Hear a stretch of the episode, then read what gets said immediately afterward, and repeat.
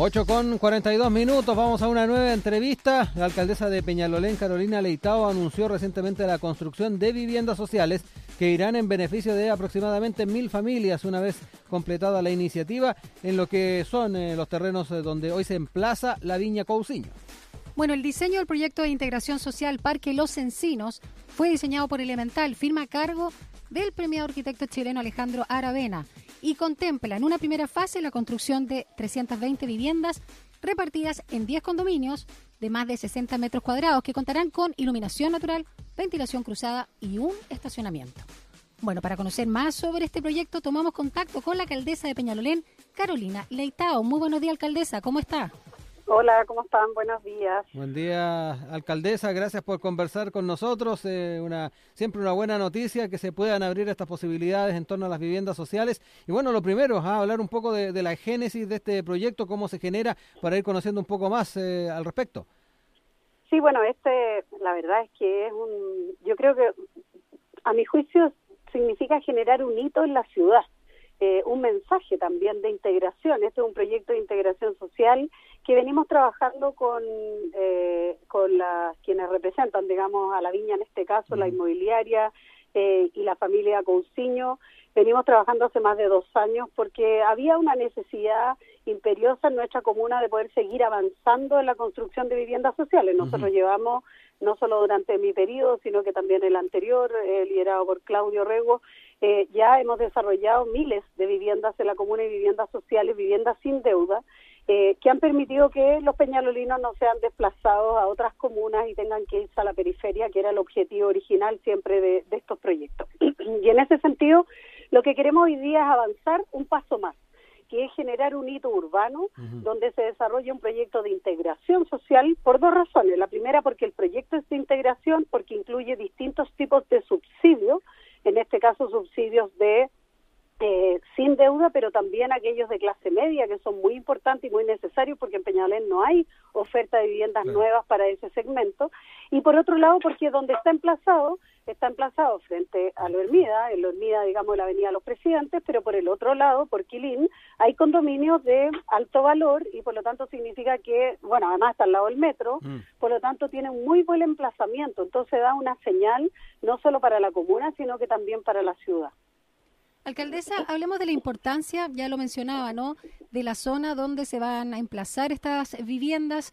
En una primera fase, ya lo decíamos, 320 repartidas en 10 condominios. Hablemos de justamente la Viña Cauciño y también cuéntenos cuándo se proyecta el inicio de la construcción. Sí, nosotros estamos calculando, la idea es hacerlo obviamente por etapas, porque además no podemos llevar todos los subsidios de una vez, digamos, del ministerio, pero la idea es justamente partir por aquellas viviendas más urgentes, que son aquellas que son las viviendas sin deuda, eh, y eh, seguir con el resto de los, de, los, de los proyectos. Y en ese sentido estamos calculando que si todo va bien, eh, a fines del año 2021 podría ya iniciarse la construcción, pensando que hay que hacer diseño, etcétera, presentación de proyectos al serio eh, y todo lo demás, debiéramos pensar que a fines del 2021 iniciar la construcción. Eh, alcaldesa, lo otro mm, interesante es eh, mm, eh, saber que, quiénes van a poder acceder. Ahí ya nos adelantaba un poco cuáles van a ser las posibilidades que se van a abrir en torno a los distintos tipos de, subsidios. Pero también importante saber más detalle. va a ser también van a ser vecinos del sector de la Hermida, van a ser de sectores aledaños a donde está construyéndose este, este proyecto. Cuéntenos un poquito más de eso.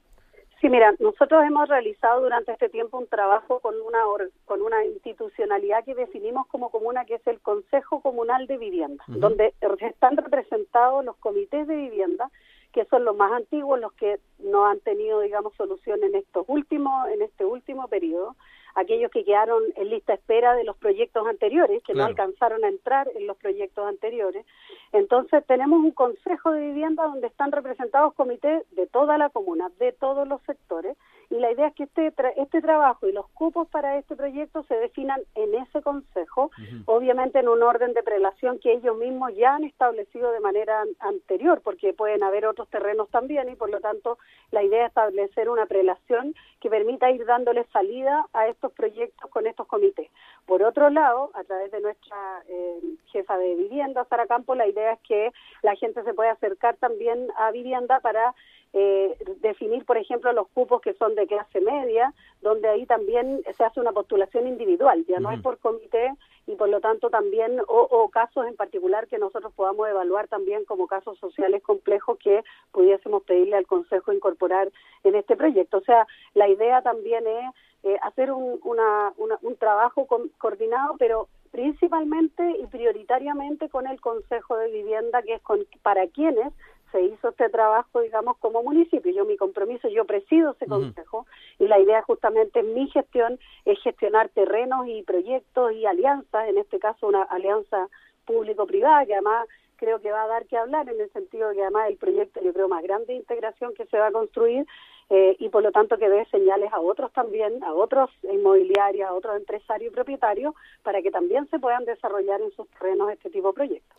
Eso, eh, alcaldesa, lo que acaba de señalar eh, respecto a lo que está haciendo Peñalolén en términos de viviendas sociales de mayor calidad y ahí también el sello de, por supuesto, Alejandro Aravena, ¿no? que ha sido reconocido también internacionalmente, pero no solo por ser un buen arquitecto, incluso un artista, ¿no? tras el premio también de Pritzker, sino porque tiene mucha conciencia. Hacen falta más eh, arquitectos, constructores o interesados en generar estas iniciativas, porque siempre se les considera las viviendas sociales obviamente muy precarias. Y en este sentido esto podría marcar una apertura hacia la inversión en viviendas sociales. Efectivamente, en estos últimos años hemos avanzado bastante en lo que es diseño y, como quien dice, la, la, todo lo que significa una infraestructura vinculada a una obra de vivienda social, tanto en metros cuadrados como eh, también en la infraestructura que de equipamiento, por ejemplo, perdón, que eh, tienen este tipo de condominios. Ahora, esto, eh, lo que está haciendo hoy día, en el fondo, la, la, esta inmobiliaria Los Encinos, este consorcio Los Encinos, Parque Los Encinos, que ha contratado Alejandro Aravena para el desarrollo del proyecto también es una señal, porque significa construir para esta familia lo mejor, con un premio, o sea, es una señal también, una señal que es política, que es social, que, que tiene que ver con decir, oye, mira, aquí queremos que se haga lo mejor, el mejor diseño, y, y, para eso hemos tenido hartas conversaciones con Alejandro y su equipo, que es un tremendo equipo, muy motivado, y donde justamente hemos ido transmitiendo también cuál ha sido nuestra experiencia para poder no equivocarnos,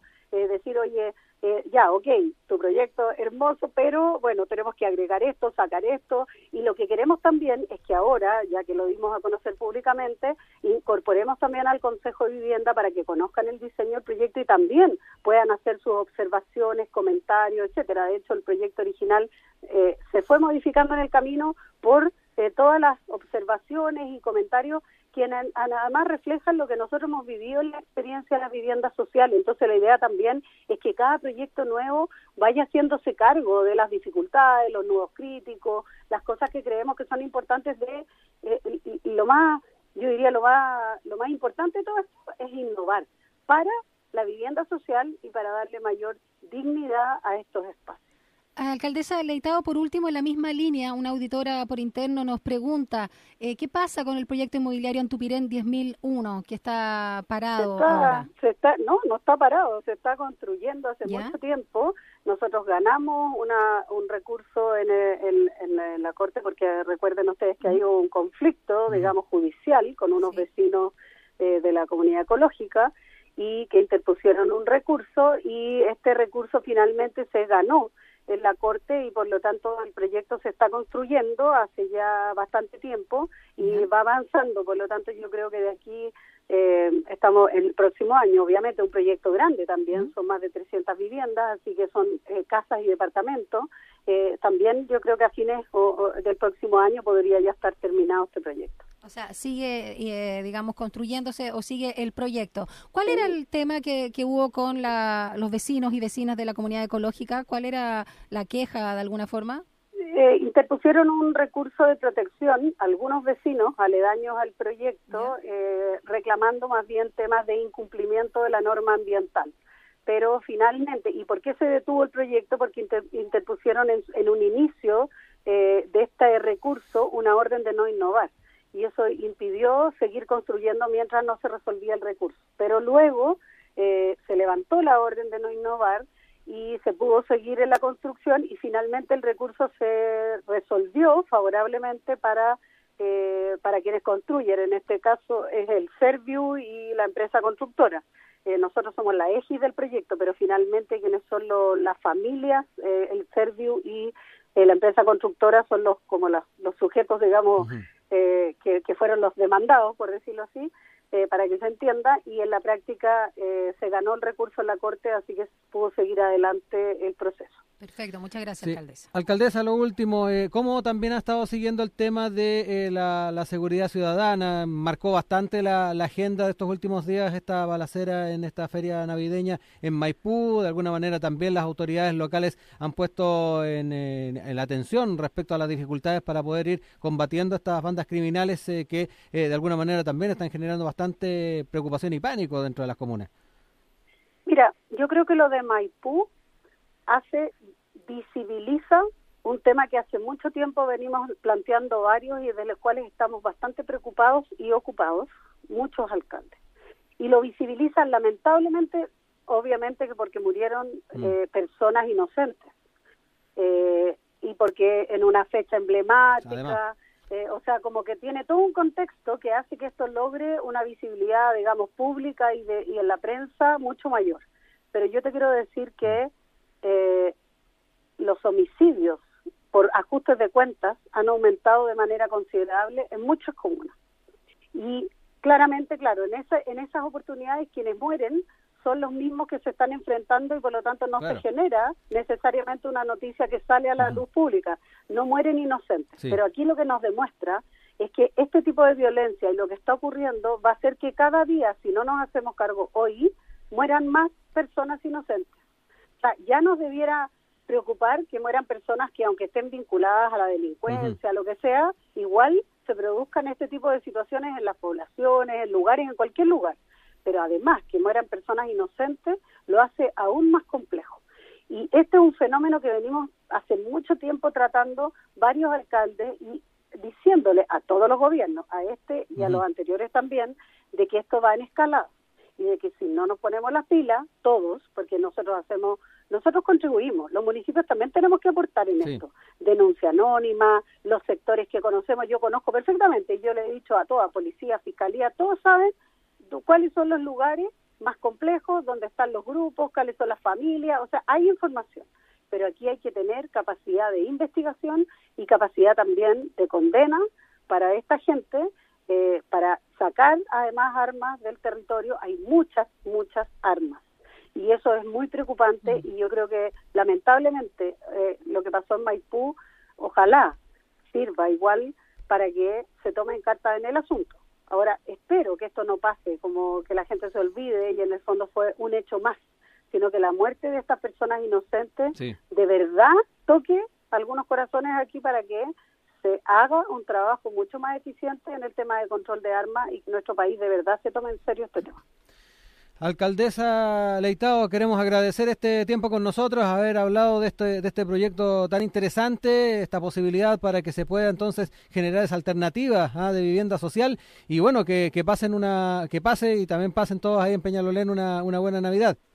Bueno, yo también quiero desearle a todos, ha sido un año tremendamente difícil y esperamos que termine rápido, pero también sabemos que el próximo año no se avisora mucho mejor, mm. sino, bueno, hoy día entiendo que llegaron las primeras vacunas, son, son, muy poquitas, pero para, para la necesidad que tenemos, pero un, yo creo un buen augurio de que ojalá de aquí al primer semestre del próximo año ya podamos estar contando con ellas para todos los que lo necesitan especialmente, además los, los las personas más, los adultos mayores, bueno, obviamente la salud, los profesores, porque si queremos que los niños vuelvan a clase, todos los profesores, asistentes de la educación también debieran estar vacunados de los primeros, ¿ah? que es lo que hemos pedido también en el Consejo Asesor de Educación. Gracias, Carolina Leitao, alcaldesa de la comuna de Peñalolén. Un abrazo y que tenga linda Navidad. Chau. Igual a ustedes, chao. Son las 8.56